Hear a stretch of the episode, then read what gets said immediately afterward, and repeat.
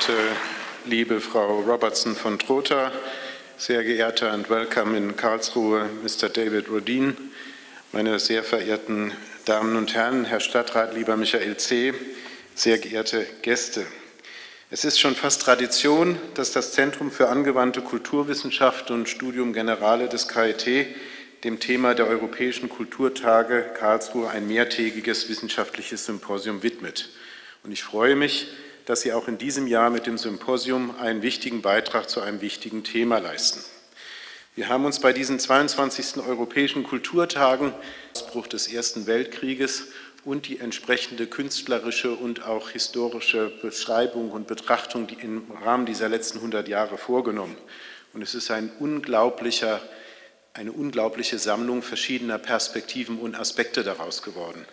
Da gibt es den Aspekt der Rebiografisierung des Ersten Weltkrieges, der ja in unserer eigenen äh, geschichtlichen Bildung und in den, bei den nachfolgenden Generationen ist das noch viel ausgeprägter, völlig hinter dem Zweiten Weltkrieg, im Schatten des Zweiten Weltkrieges zurückgeblieben ist und sich auch in meiner eigenen Erinnerung immer sehr stark nur auf die Frage beschränkt hat, wer hat denn jetzt eigentlich Schuld an dem Ersten Weltkrieg und viel zu wenig auf die Frage, was ist denn dort überhaupt passiert.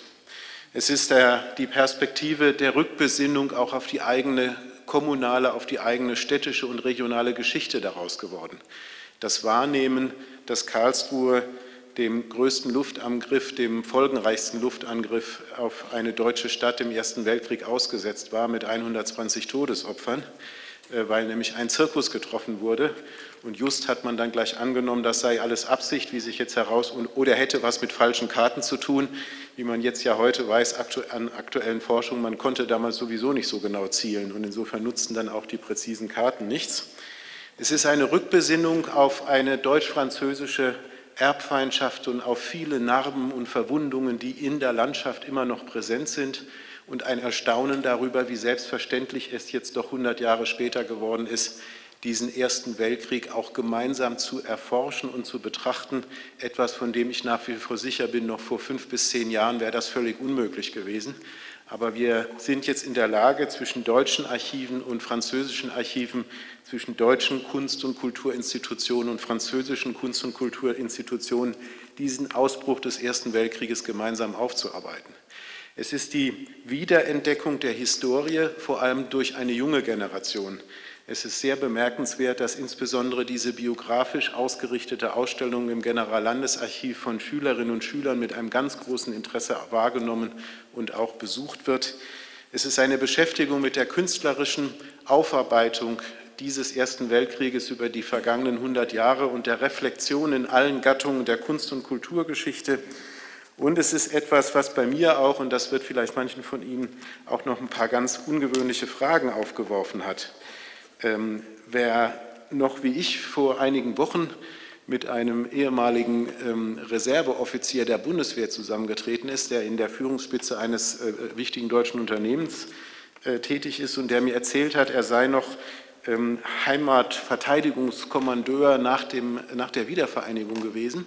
Und er habe jetzt seinem eigenen, seinem eigenen 19-jährigen Sohn nahegelegt, doch bitte nicht äh, zur Bundeswehr zu gehen, weil sich ja der Krieg heute so anonymisiert habe, während man früher noch zu seinen Zeiten, von denen er damit rechnen musste, da vielleicht hineinverwoben zu sein, ja noch Mann zu Mann gegenübergestanden hätte, dann äh, verstehe ich diese Einstellung umso weniger, wenn man sich mit dem Ersten Weltkrieg auseinandersetzt und hier schon feststellt, was hier durch das anonymisierte äh, Artilleriebeschießen feindlicher Stellungen über Monate und Jahre, was hier über den Einsatz von Giftgas oder auch die ersten Flächenbombardements auf deutsche Städte und in umgekehrter Richtung natürlich genauso, dass hier eine Industrialisierung des Krieges angefangen hat, die ja dann noch äh, weitere Spitzen äh, genommen hat.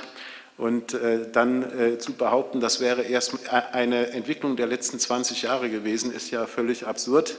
Ich kann mich auch noch gut erinnern an Zeiten der Nachrüstungsdebatte, wo man davon geträumt hat, Waffen zu entwickeln, die zwischen den Menschen und den Maschinen filetieren.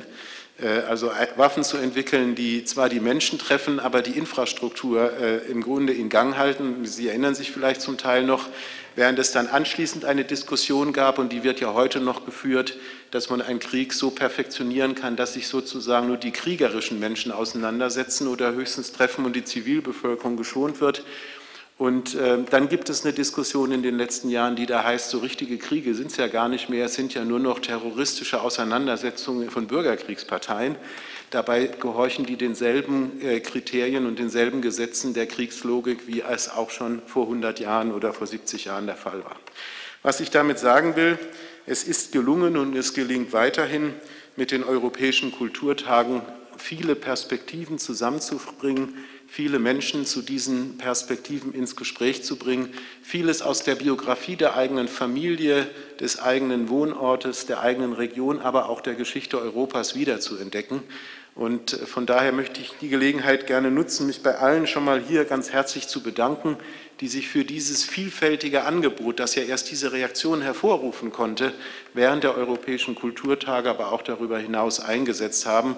Das sind insbesondere unser Kulturamt, das ist insbesondere ähm, das Badische Staatstheater, das sind aber auch die vielen anderen Dutzenden kooperierenden Institutionen und das ist heute Abend eben das Zentrum für angewandte Kulturwissenschaft äh, und das KIT. Allen Ihnen einen ganz herzlichen Dank für dieses Engagement. Viele der Fragen, die ich jetzt schon als mögliche Perspektiven der Betrachtung aufgeworfen habe, werden jetzt heute und an den nächsten beiden Tagen durch das Symposium immer noch Krieg vom Giftgas zur Drohne wissenschaftlich diskutiert, werden aus verschiedenen Perspektiven betrachtet und aufgearbeitet. Und das ist ein ganz wichtiger weiterer Aspekt und ein weiterer wichtiger Schritt in diesen, bei diesen europäischen äh, Kulturtagen. Und das äh, erinnert und äh, reflektiert diese hundertjährige Geschichte auch noch mal sehr stark an den Konflikten der Neuzeit, die ja mindestens so vielfältig sind und so weit verbreitet wie die Konflikte der damaligen Zeit. Es stellt ethische und rechtliche Fragen und politische Fragen, die durchaus auch nicht nur mit dem Blick auf die Ukraine hochaktuell und hochsensibel sind. Und es räumt, glaube ich, auch mit vielen Ideen auf die grundsätzlichen Kriterien, die grundsätzlichen Regeln des Krieges, vor allem aber die Auswirkungen auf Zivilbevölkerung, auf technische Infrastruktur und auf das Menschsein insgesamt hätten sich in diesen 100 Jahren wirklich gravierend qualitativ verändert. Insofern freue ich mich, dass zur Eröffnung dieses Symposions ich Sie hier im Bürgersaal des Rathauses, also mitten in der Stadt und mitten da, wo sich dann auch die Bürgerinnen und Bürger in diese Diskussion einklinken sollen und können, begrüßen darf. Ich freue mich auf einen äh, interessanten und äh, vor allem auch informativen Abend, aber vor allem wünsche ich Ihnen für die nächsten beiden Tage noch vollere Ränge, eine gute Resonanz, viele wichtige Ergebnisse, an denen wir dann sicher auch noch alle teilhaben können. Und bitte abschließend um Verständnis, dass ich nachher, weil eine andere Stadtvertretung ausgefallen ist, noch eine weitere Delegation heute Abend begrüßen darf. Ich wünsche Ihnen einen schönen Abend und äh, bedanke mich für Ihre Aufmerksamkeit.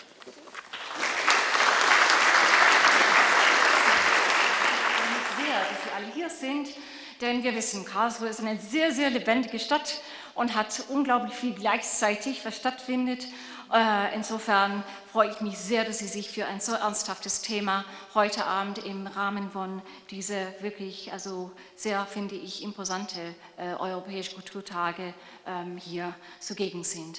Im Namen des Zentrums für angewandte Kulturwissenschaften Studium Generale des Karlsruher Instituts für Technologie begrüße ich Sie zum Eröffnungsabend unseres internationalen Symposiums sehr herzlich. Herr Oberbürgermeister, Sie haben es freundlicherweise schon angesprochen. Wir sind tatsächlich schon lange dabei. Ähm, in der Tat, seit, wir sind zum zwölften Mal dabei. Und das erste Mal war in 1992, damals zum Thema Estland, das weiß ich noch. Und ich bedanke mich wirklich bei allen, die das möglich gemacht haben, bedanke mich für das Interesse und auch vor allem für das große Vertrauen in unsere Arbeit. Und ich begrüße daher auch stellvertretend die Leiterin des Kulturamts, Dr. Susanne Asche, und natürlich Leiterin des Festivals. Ich werde auch natürlich äh, hinterher, äh, aber ich sage auch jetzt natürlich schon einen ganz herzlichen ähm, willkommen an Jan Linder, Schauspieldirektor, der auch natürlich sehr viel zu tun hat mit dem diesjährigen Festival.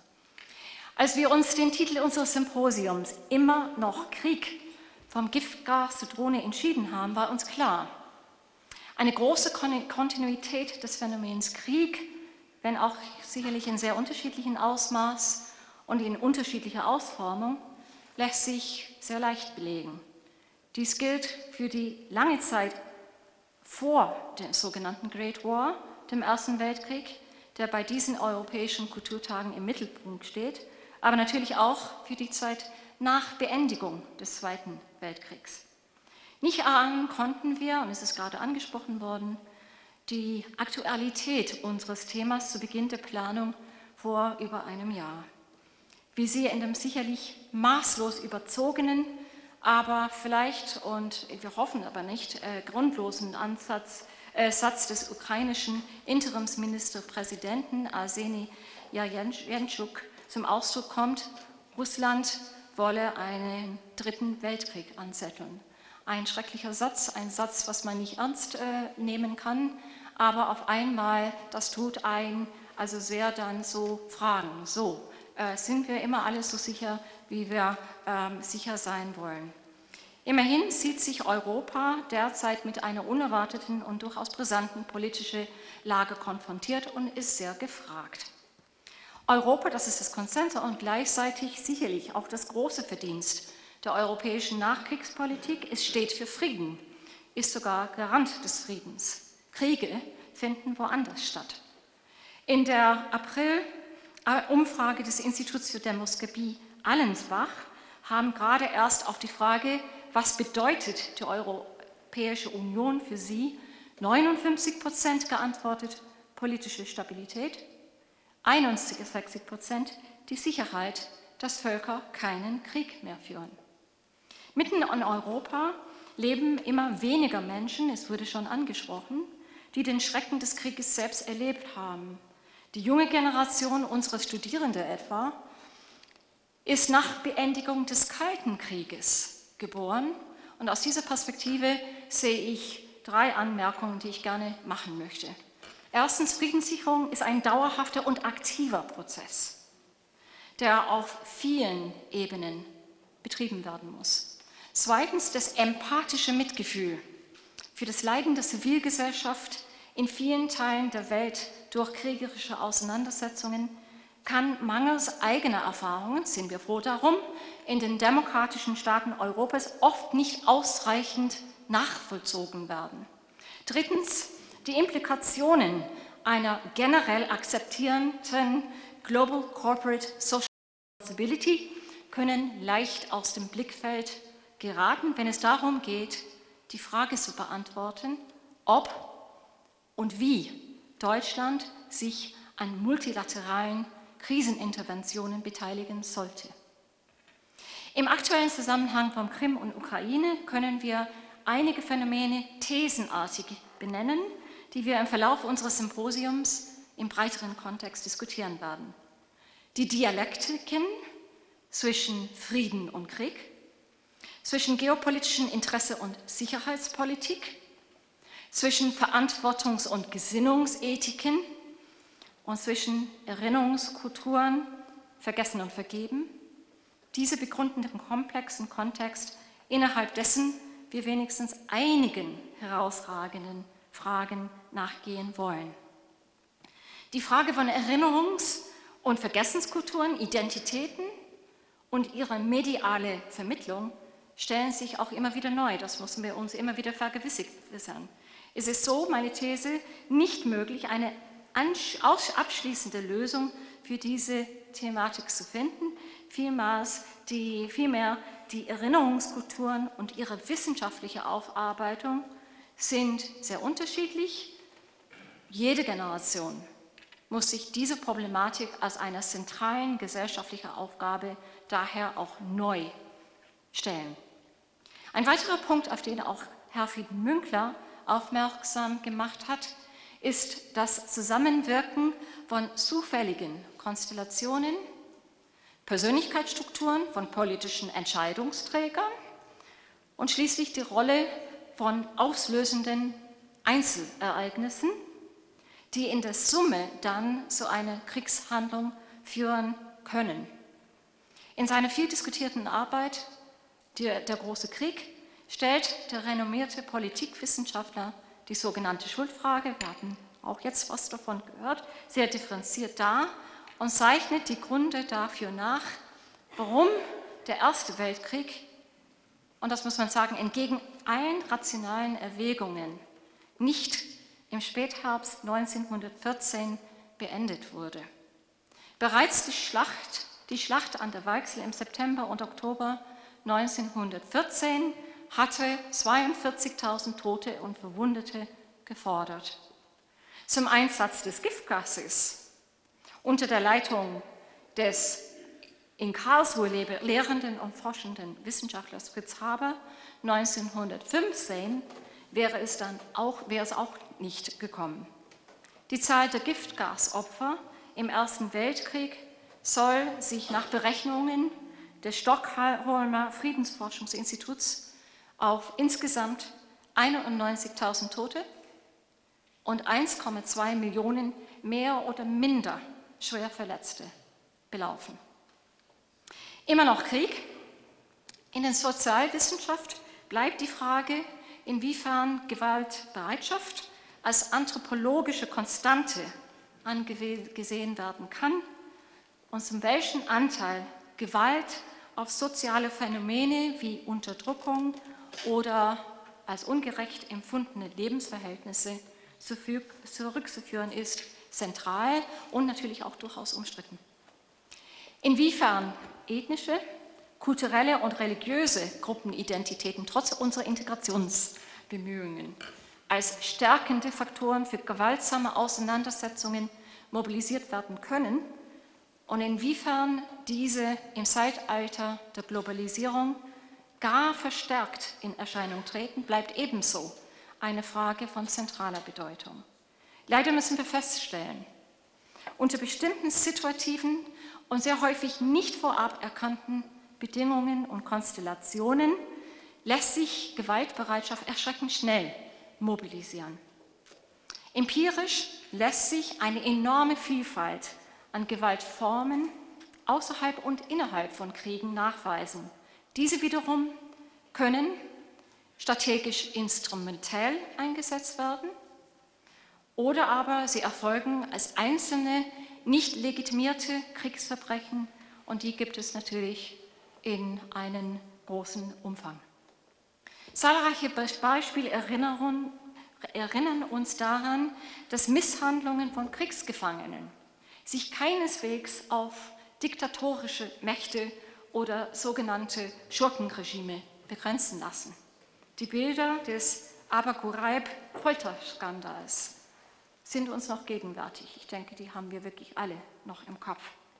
Auch in der Retrospektive werden gern geglaubte Mythen über gutes Verhalten gegenüber Prisoners of War revidiert. So schockierte das neulich erschienene Buch Cruel Britannia, Sie wissen, Rule Britannia, Cruel Britannia, von Ian Cobain, die britische Öffentlichkeit. Ihm zufolge wurden deutsche Gefangene im Zweiten Weltkrieg von britischen Soldaten gefoltert. Systematische Demütigungen des Gegners stellen eine eigene Kategorie von Kriegshandlungen dar und reichen von militärisch-strategischen Aktionen bis zu groß angelegten Überfällen auf die Zivilbevölkerung, wie etwa bei, und ich bin dabei geneigt zu sagen, dem klassischen Fall der Vergewaltigung von Frauen und das auch noch häufig vor den Augen ihrer Familien. Es ist beinahe eine Banalität festzustellen, dass das Phänomen kriegerische Auseinandersetzung sich so einseitig beobachten lässt und damit bei aller Veränderung eine große Kontinuität aufweist.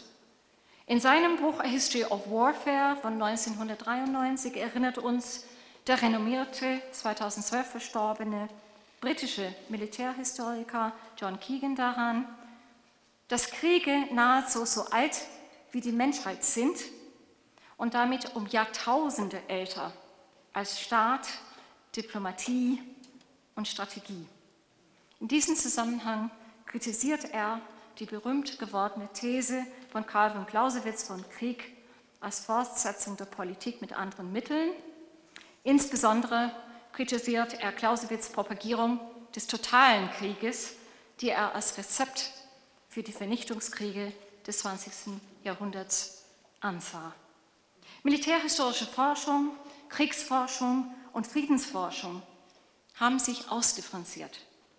Sie sind inzwischen interdisziplinär ausgerichtet und haben sich von vereinfachenden Ansätzen deskriptiver Beobachtung immer weiter entfernt. Das ist gut so.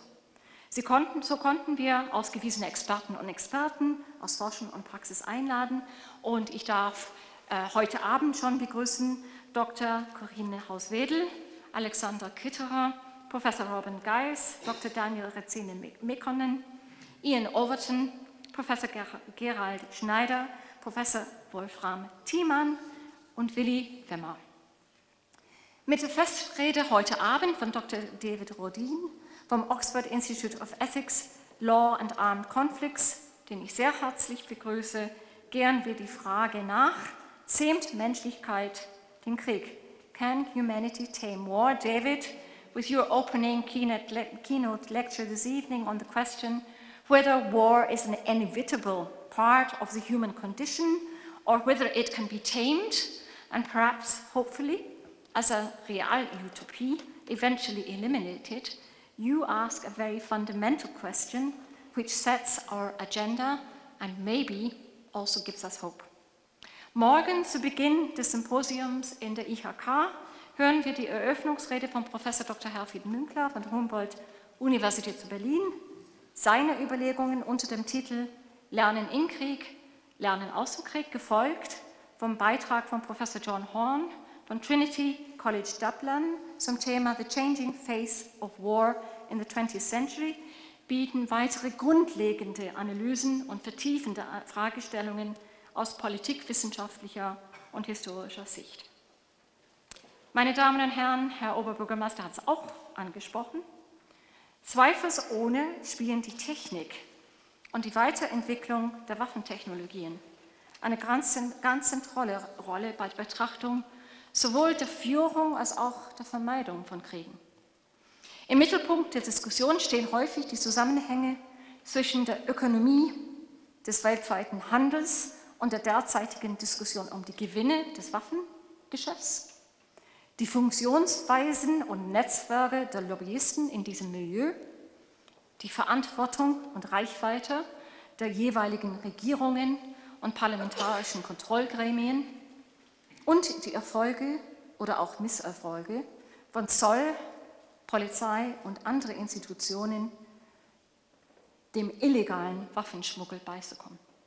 Im Bundestage, und ich denke, das wissen Sie alle, werden gerade die Strukturen und Abläufe von Genehmigungsverfahren für Waffenexporte erneut kritisch diskutiert, mit dem Ziel, deutlich mehr Transparenz und demokratische Kontrolle zu erlangen. Das ist das eine. Das andere betrifft die Praxis der Schmiergeldzahlungen, der sich auch deutsche Waffenhersteller und Produzenten von Luftverteidigungssystemen bedienen. Wie in einer umfangreichen Studie von Transparency International 2012 festgestellt wird, ist dies durchaus noch gängige Praxis. Gleichwohl, auch wenn es zynisch klingt, Friedenssicherung kann nicht bedeuten, sich aus allem herauszuhalten, um die anderen, wer auch immer damit gemeint sein mag, machen zu lassen. Die Hamburger Arbeitsgemeinschaft Kriegsursachenforschung zählt 238 Kriege in der Zeit von 1945 bis 2007 auf. Allein die 1997 noch andauernden Gewaltkonflikte forderten noch nach vorsichtigen Schätzungen bisher mehr als 6 1,7 Millionen Todesopfer und noch mehr Verwundete. Über empirische Daten zur Entwicklung, Notwendigkeit und den Umfang des Verteidigungsbudgets, wieder ein ganz ähm, ja, heikler Punkt, was immer wieder diskutiert wird, lässt sich sicherlich auch ebenso trefflich diskutieren. Äh, vielleicht nur ganz kurz, in den demokratischen Staaten sind sie alle zurückgegangen, aber in den Entwicklungsländern und vielen anderen Staaten sind diese Budgets äh, gestiegen.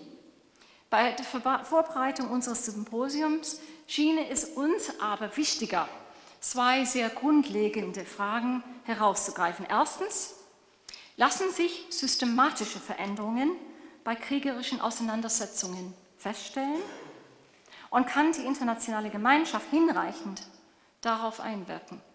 Zweitens, kann eine internationale Gesetzgebung oder auch nur das Bemühen um friedliche Konfliktlösungen mit den immer schneller werdenden technologischen Innovationen und Entwicklungen von Waffensystemen mithalten. Die erste Frage, der wir insbesondere durch eine Analyse neuer Kriege morgen Mittag nachgehen werden, bringt wichtige Verschiebungen in der Kriegsführung zutage. Allerdings, die sind alle nicht ganz neu. Viele neuere Kriege lassen sich unter dem Begriff der asymmetrischen Kriegsführung subsumieren, eine Gefechtsform, die von zwei in Kampfkraft und Mitteln sehr unterschiedlichen Parteien ausgetragen wird und vor allem, und das ist besonders wichtig, zumeist auf Kosten der Zivilbevölkerung. In seiner Rede zur Eröffnung der Europäischen Kulturtage hat der Präsident des Bundesverfassungsgerichts, Professor Vosskühle, die verfassungsmäßigen Grundlagen für die Erfüllung, aber auch der Begrenzung deutscher Beteiligung an multilateralen Kriseninterventionen erläutert. Von 1993 bis 1994 hatte sich die Bundeswehr mit einem Heeresunterstützungskontingent an der Stabilisierungsmission der Vereinten Nationen in Somalia beteiligt.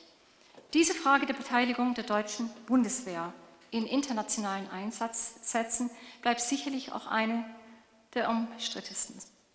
Wir wollen daher aber über die deutsche Gretchenfrage, das heißt über politisches Handeln zwischen Gesinnungsethik, Verantwortungsethik und Bündnisverpflichtung in einer Diskussionsrunde morgen Nachmittag diskutieren. Und ich erinnere daran, die noch geltende Grundlage für die Sicherheitspolitik der Westeuropäischen Union, WEU, würde in den Petersberg-Entscheidungen der Ministertreffen im Juni 1992 auf dem Bonner Petersberg beschlossen. Damals wurden humanitäre Aufgaben und Rettungseinsätze, Krisenbewältigung einschließlich friedenstiftender Maßnahmen als mögliche Aufgabenbereiche der Streitkräfte der damals neuen WEU-Staaten definiert. Wir wollen auch ein Thema aufgreifen, von dem wir, wir meinen, dass es in der Öffentlichkeit unverantwortlich vernachlässigt wird. Das Konfliktbarometer der Universität Heidelberg weist aus, dass es zwischen 2011 und 2013 30 Konflikte gegeben hat, die die Intensitätsstufe eines Krieges erreichten. Mit Ausnahme der kriegerischen Auseinandersetzungen zwischen den Drogenkartellen und der Regierung in Mexiko lagen die zentralen Kriegsgebiete in Afrika, das wissen wir oder viele von uns, aber ich erinnere daran, südlich der Sahara sowie im vorderen und mittleren Orient. Betroffen waren vor allem Somalia, Nigeria, der Sudan und Südsudan sowie Syrien, Jemen, der Irak sowie Pakistan und Afghanistan. Wie ConflictMap.org eine Plattform ausweist, nimmt der Iran zu Beginn des Jahres 2013 mehr Raum in der Berichterstattung ein als alle anderen Konflikte zusammen. Ich denke, es ist unbestritten. Das Atomprogramm des Iran ist sicherlich ein äußerst wichtiges Thema. Aber was ist mit all den Gebieten, in denen täglich Menschen getötet werden, extreme Not leiden oder fliehen müssen.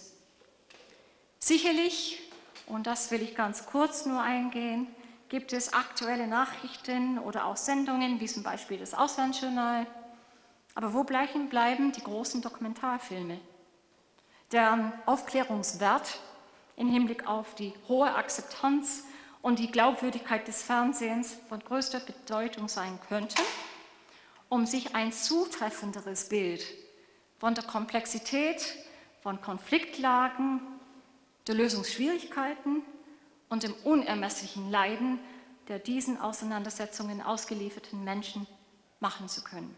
Also weniger Romanzen, Krimis, fragwürdigen Contest und mehr bemühen um das, was in dieser Welt wirklich vor sich geht. Uns schien diese Problematik, und ich weiß, ich meine, wir, sind, wir gucken alle gerne unsere Krimis, ich auch, wir sind alle damit angesprochen. Aber ich denke, dass es wäre wichtig, also einfach die Art und die Kontinuität oder Diskontinuität der mediale äh, Aufarbeitung von solchen Fragen auch auszunehmen.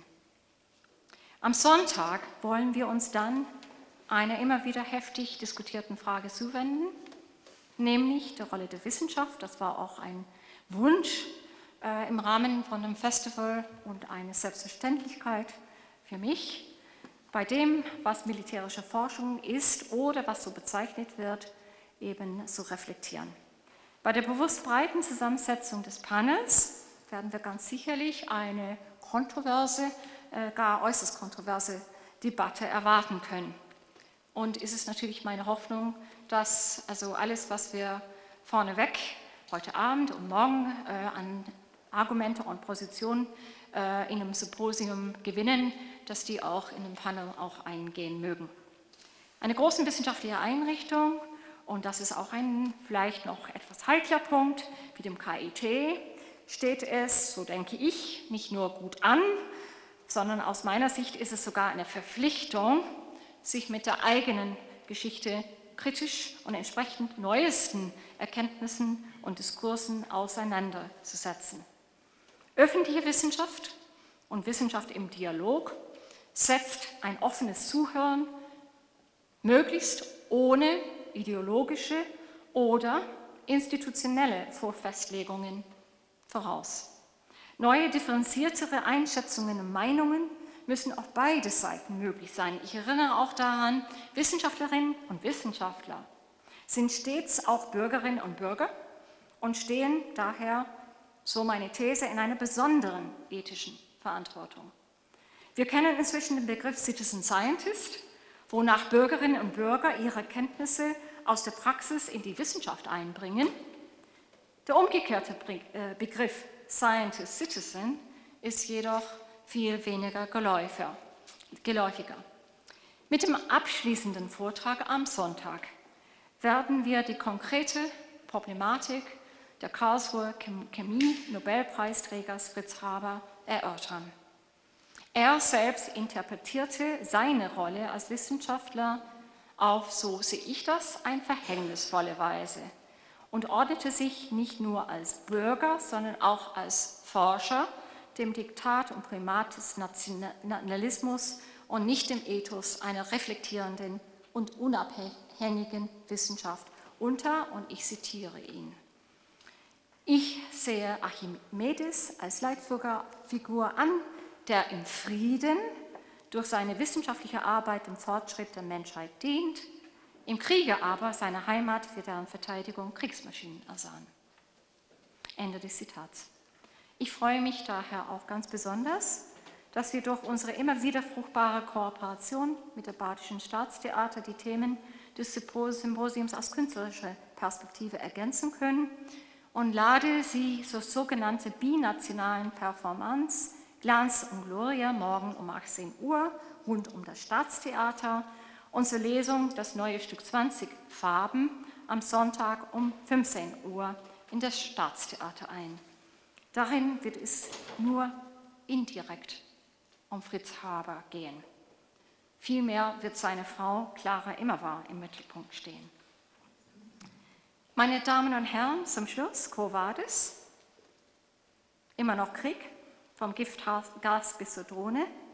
Im Streit der Wahrnehmungen werden sowohl Positionen vertreten, die die Wahrscheinlichkeit des Einzelnen an einem gewaltsamen Tod zu sterben als abnehmend sehen, so Steven Pinker, die als Folge geschichtlichen Fortschritts, des Zusammenlebens, der Konfliktregelung durch Diplomatie und aber auch durch technologische Entwicklungen so sehen. Andere sagen uns eine noch blutigere Zukunft voraus, mit der Tendenz zu archaischen Kriegsmustern des absoluten Kriegs zurückzukehren. Ich wiederhole, eine Welt ohne Krieg ist derzeit nicht vorstellbar. Sie bleibt eine Realutopie, an der eine internationale Gemeinschaft ernsthaft und viel arbeiten muss. Das heißt aber auch wir. Daher bleibt es oberstes Gebot, bei kriegerischen Auseinandersetzungen die Zivilbevölkerung umfassend zu schützen. Syrien ist das eklatanteste Beispiel unserer Zeit, wo Krieg mit unbegrenzter Brutalität gegen die eigene Zivilbevölkerung stattfindet. Covadis. Auf der Basis nüchterner Analyse gilt es, den komplexen Gleichzeitigkeiten von Kriegsursprungen, Formaten der Austragung, Begrenzung und selbstverständlich deren mögliche Vermeidung zu diskutieren. Und ich hoffe sehr, dass unser Symposium dazu beitragen kann, denn die Geschichte lehrt uns auch, Non-Decisions können die alle verhängnisvollsten sein. Herzlichen Dank.